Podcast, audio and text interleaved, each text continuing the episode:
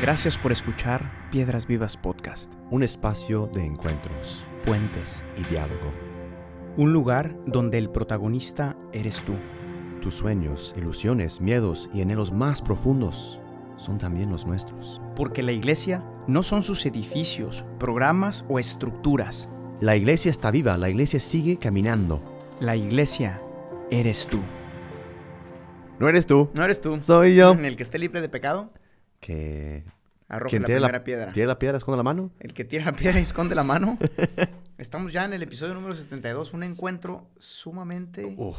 profundo Inti- Em, sí, íntimo. con el que podemos conectar tanto Tanto. todos nosotros. Em, Todos hemos, hemos, este, sí. la mujer, la mujer adúltera se llama el pasaje, incluso el, el nombre es fuerte, ¿no? Eh, Sí. pero bueno, este- esta mujer y este pueblo que era reconocida por su pecado, Cristo la va a reconocer por su dignidad de hija, ¿no? Sí. la va a levantar, Exacto. em, como muchas veces con nosotros. No es un pasaje sumamente potente eh, por el mensaje que Cristo transmite de esa, de esa misericordia, de esa sanación, de, esa, de ese volver a poner em, a la persona al centro, Exacto. no para, no para matarla, como querían hacer los fariseos, sino para salvarla. Exacto. Wow. Y, yo me imagino a esta pobre mujer, ¿no?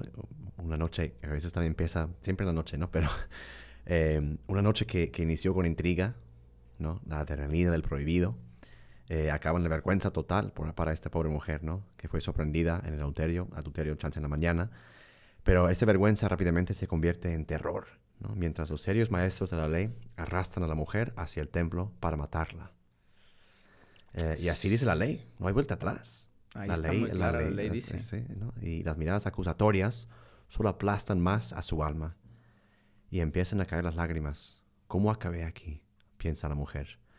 Arrojada en el centro de un círculo, la mujer cruza la mirada con un hombre con una sonrisa misteriosa. ¿Conozco a este, mu- a este hombre? Siento que, que- que me conoce. Sí, yo a veces me, me- me he preguntado, como he rezado tantas veces este pasaje, em, y el pasaje simplemente dice que era una mujer adúltera, lo cual no necesariamente es sinónimo de prostituta. No. Porque normalmente, digo yo, durante muchos años, pues, no sé, como que pensé que em, a lo mejor esta era una mujer prostituta que trabajaba ahí y tal, y, y, pues por eso ahora todos la querían matar, lo que sea, ¿no? Sí. Pero adúltera puede simplemente significar que a lo mejor, em, pues tenía, se, se había enamorado a lo mejor de otro hombre que no era su esposo.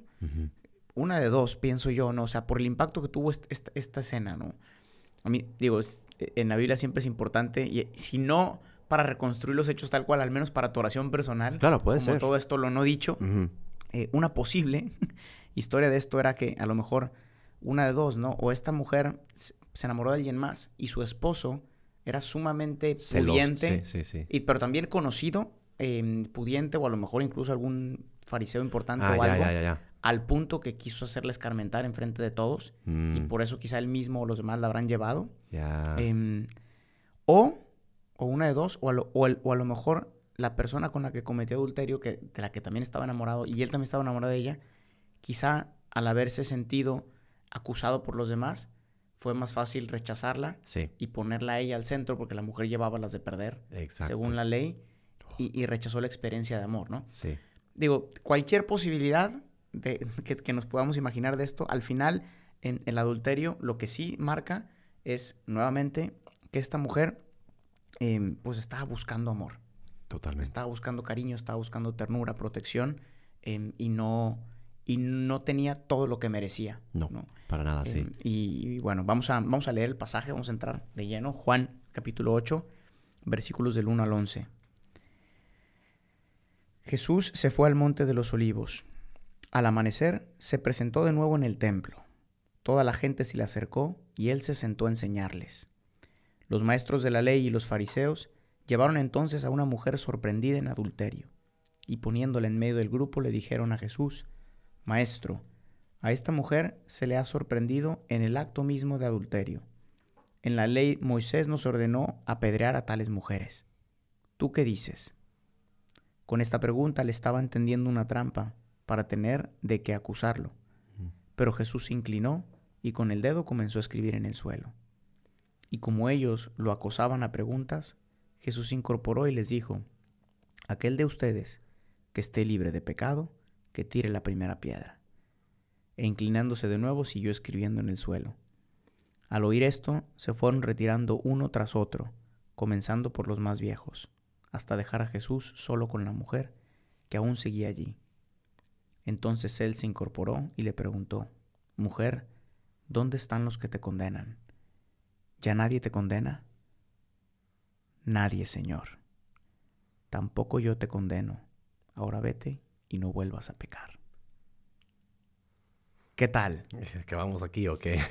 Se puede acabar. A veces, a veces bastaría que... Solo la palabra. Gente, gente, lean la Biblia. Lean la Biblia, es lo que necesitamos. Nomás necesitas leer esto y ya acabaste. Así es, así es. ¿Cómo, cómo, cómo debió haber sido ese momento de, de, de, de esa mirada cuando ella levantó los ojos y vio los ojos de Cristo? Bueno, tres puntos. Ya. Tres puntos, porque si no nos emocionamos. Yes. Eh, el contraste entre la mujer adúltera y los maestros de la ley nuevamente, ¿no? Eh, la justicia entendida desde los ojos humanos y no desde los ojos del Padre Misericordioso, ese contraste. Segundo, eh, esa pregunta que le hacen a Jesús, ¿tú qué dices? ¿no? Eh, y después esa, esa, respuesta de Jesús em, en parte simbólica con el gesto, con el dedo, con la pregunta, y después em, que concluye con un yo tampoco te condeno. ¿no? Right, right. Mujer adúltera y los maestros de la ley. ¿Qué nos puedes decir de esto? A ver, antes, bueno, sí, siguiendo con mi, con mi historia, te estaba pensando en esta relación. Sí, sí, sí, sí. ¿Cómo, ¿Cómo es que la encontraron en la mañana? O sea, vuelvo a lo mismo. Esto tuvo que haber sido un... Esto tuvo que haber estado planeado. Era una trampa. A mí se me huele a trampa. Era una trampa. Sí. o habían estado siguiendo a la mujer y vieron su momento. O sea, si no, ¿cómo la encontraron? Pues esto, esto no pasa en la calle, pues. Sí, exacto. O sea, seguro era una trampa para Jesús. Y Jesús de eso sacó una, trampa, entre comillas, porque Jesús no hace trampas, ¿no? Pero para ellos. Sí. ¿no? Exacto. Ellos quisieron darle una lección a Jesús y Jesús se las dio. Devuelve la pregunta, sí, exacto. pues sí, o sea, según yo, em, estos maestros de la ley eh, están sumamente contentos. Es lo, es lo que a veces me, me causa mucha pena en el corazón, ¿no? Porque están como que por fin tenemos la no, la vamos a cargar. Vamos a por fin, porque pues Jesús por, tanto tiempo ha estado predicando la misericordia, de acoger a la gente. Y, vamos a ver, ahora sí, vamos a ver si... Y, en buen plan, dicen, pues, no.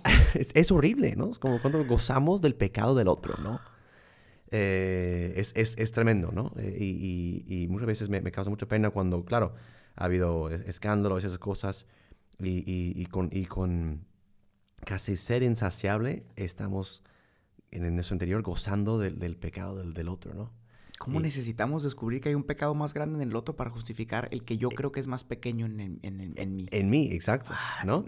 Entonces, obviamente, pues ellos, como siempre hemos visto en otros encuentros y milagros eh, con los fariseos, eh, la quieren usar como herramienta política eh, para quitar por fin a este Jesús que solo ocho capítulos, solo ocho capítulos de San Juan, o sea, ya en, poco tiempo ha facilitado tanto a gente, ha facilitado tanto la, la, institución, eh, que siempre ha sido un problema este Jesús, ¿no? La ley nos ayuda a ver lo que exteriormente hacen mal los demás, ¿no? Y es fácil apuntar el dedo a nuestro hermano cuando hace algo equivocado.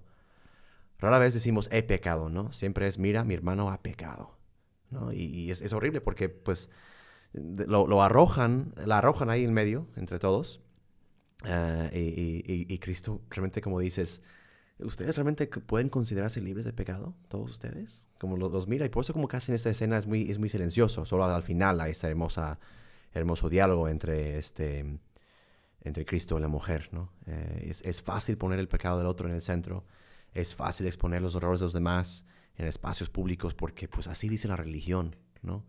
Eh, cuántas veces aplicamos las reglas de la, de la, fe, ¿no? Es decir, que este no puede venir a la iglesia por tal motivo, porque es un político o porque tal, ¿no? Somos muy, muy, muy em, dispuestos a exponer los pecados de demás y obviamente rehusamos a, a, que otros expongan nuestros pecados, lejos de nosotros, no exponer nuestros secretos en público. Uh, y es el único en esta escena que realmente tiene a la pecadora en el centro. Y, de, y también es, es, sí, esa pregunta de que esté libre de pecado que arroje la primera piedra también es, es increíble porque eh, el único, o sea, los fariseos están poniéndola a ella al centro porque se creen justos. Yes. ¿no? Entonces, mira a la pecadora, nosotros somos los justos y hay que aplicar la justicia a esta que es pecadora, ¿no?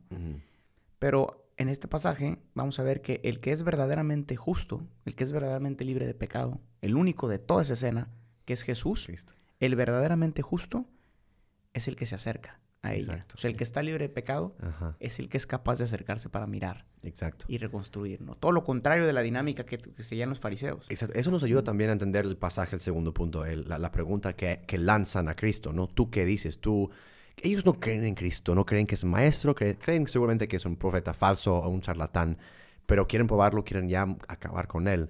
Em, pero tú que dices también eh, presupone lo que nosotros decimos, ¿no? La ley, la ley mosaica. Ah, no, porque, Estamos porque se lo seguros. aventaron. Sí, ya. La ley dice que tenemos que matarla. Aquí están las piedras. ¿Te vas a poner ¿Listos contra de qué? la ley? Vamos. A ver. ¿no? Em, em, porque, porque, ¿Y por qué tienen que consultar a Cristo? La ley está clara, ¿no?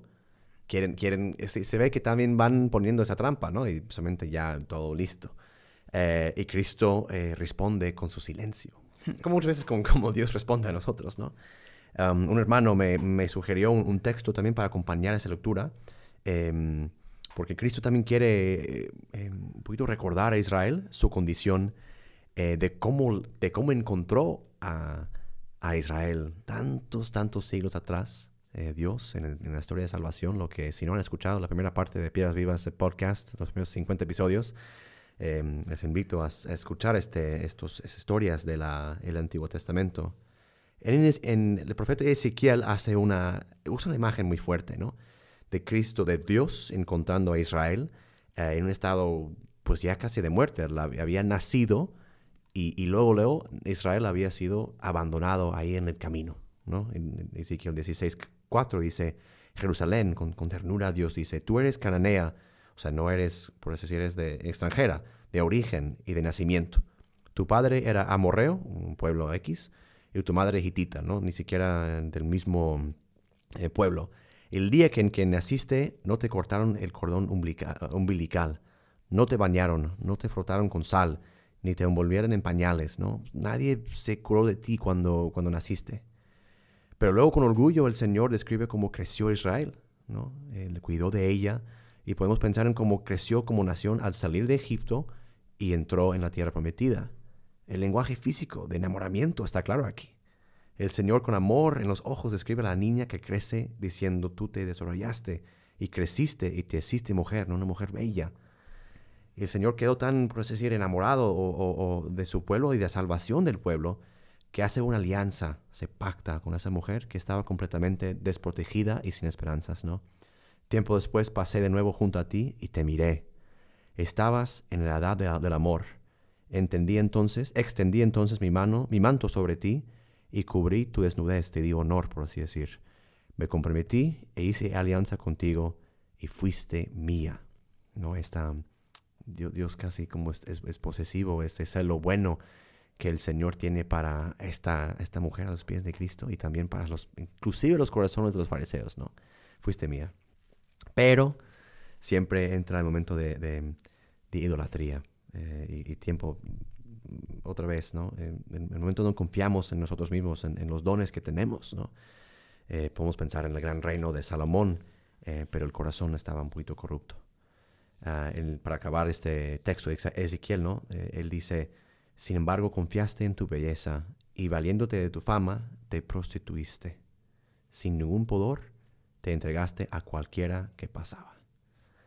Eh, entonces, ¿qué, qué- Cristo qué va a decir a, los, a- tú qué dices, no? O sea, ¿qué más puedo decir? ¿Qué más puedo hacer para mostrarles mi amor? ¿Qué más tengo que hacer para que entiendan que vine a salvarles?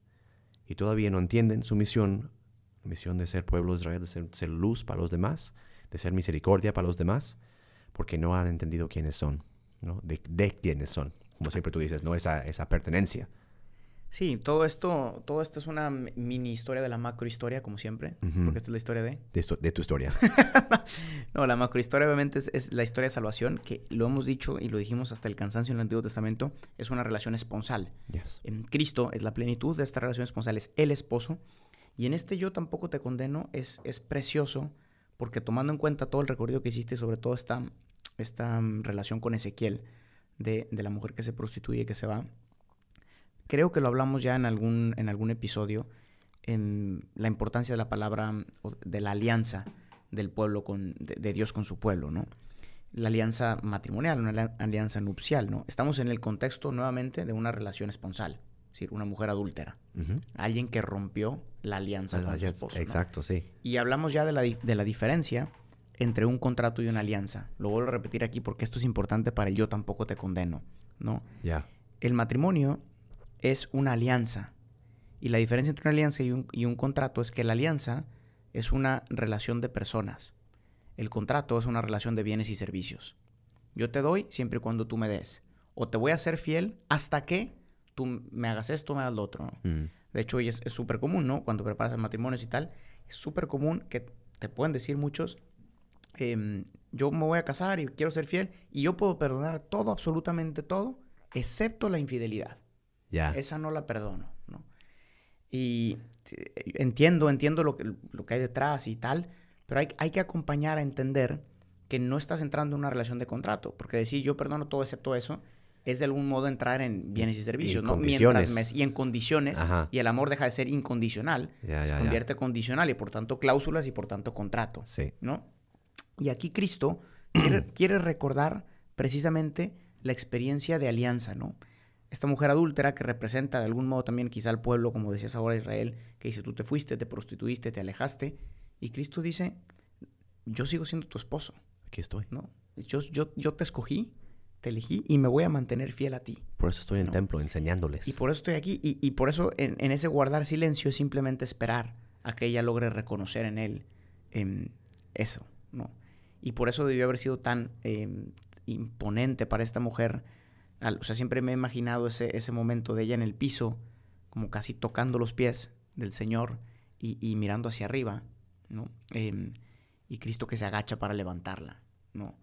Cristo que, que- que está en una posición ef- efectivamente de superioridad, de juez, em, que se abaja para levantarla y ponerla a la par, ¿no? Porque no es, no es solamente su juez, es su esposo, Yes. ¿no? Y por tanto están al mismo nivel. Entonces Cristo la levanta, la ve a los ojos y le dice, yo tampoco te condeno. Bueno, primero, ¿dónde están los que te condenaban? ¿No? ¿Dónde están los jueces? ¿No? Y ya, porque con Cristo se acaban los jueces y comienza el esposo. Yeah. Los jueces se fueron uno a uno, dejando sus piedras, y lo único que esta mujer puede reconocer em, es al esposo. Al esposo que ha sido fiel, al esposo que le ha esperado y al esposo que se ha mantenido. Sí. Em, Sí, por eso, levántate. y levántate, yo tampoco, te perdono, ¿no? Levántate, levántate, le, te- le regenera la le regresa la dignidad de mujer, de esposa, em, y la pone a la par Right, right, right. de él, ¿no? A diferencia de los que querían em, ponerse por encima, acusarla como jueces. Say it again for the people Say in the back. Qué fuerte, gracias, man. That's amazing. Yeah. Say a prayer, my brother. brother, I, think, I think that's it. Así ya, no, no hay Yo creo que... que con eso acabamos, ¿no? Sí, este, vamos a acabar con esto. Eh, Dios siempre nos llama a la fidelidad, entonces hoy eh, les invito con esa oración a renovar tu fidelidad, tu, tu- tu deseo de estar cerca a, a- a Cristo y a Dios. Señor, hoy vengo delante de ti con todo lo que soy, ¿no? Particularmente y gracias a mi pecado. Te alabo porque no me condenas, aun cuando yo merezco la condena. Me quitas la pena, me levantas, me quitas el polvo y me restauras la belleza. Ayúdame siempre a estar, ser testigo viviente de tu misericordia para muchos que todavía no te han encontrado. Amen, my brothers. Amen, my brothers and sisters. Muchas gracias, gente. Muchas gracias. Nos vemos en el siguiente episodio. episodio. Chao, chao. Like and share. Yes. Gracias por escuchar este episodio. Piedras Vivas es una comunidad de personas que ha descubierto su identidad de hijos y que responde con libertad y frescura a la misión que Jesús confió a su iglesia. La iglesia no son sus edificios. La iglesia eres tú. Para más experiencias y contenido, síguenos en nuestras redes sociales y en la página oficial de Piedras Vivas.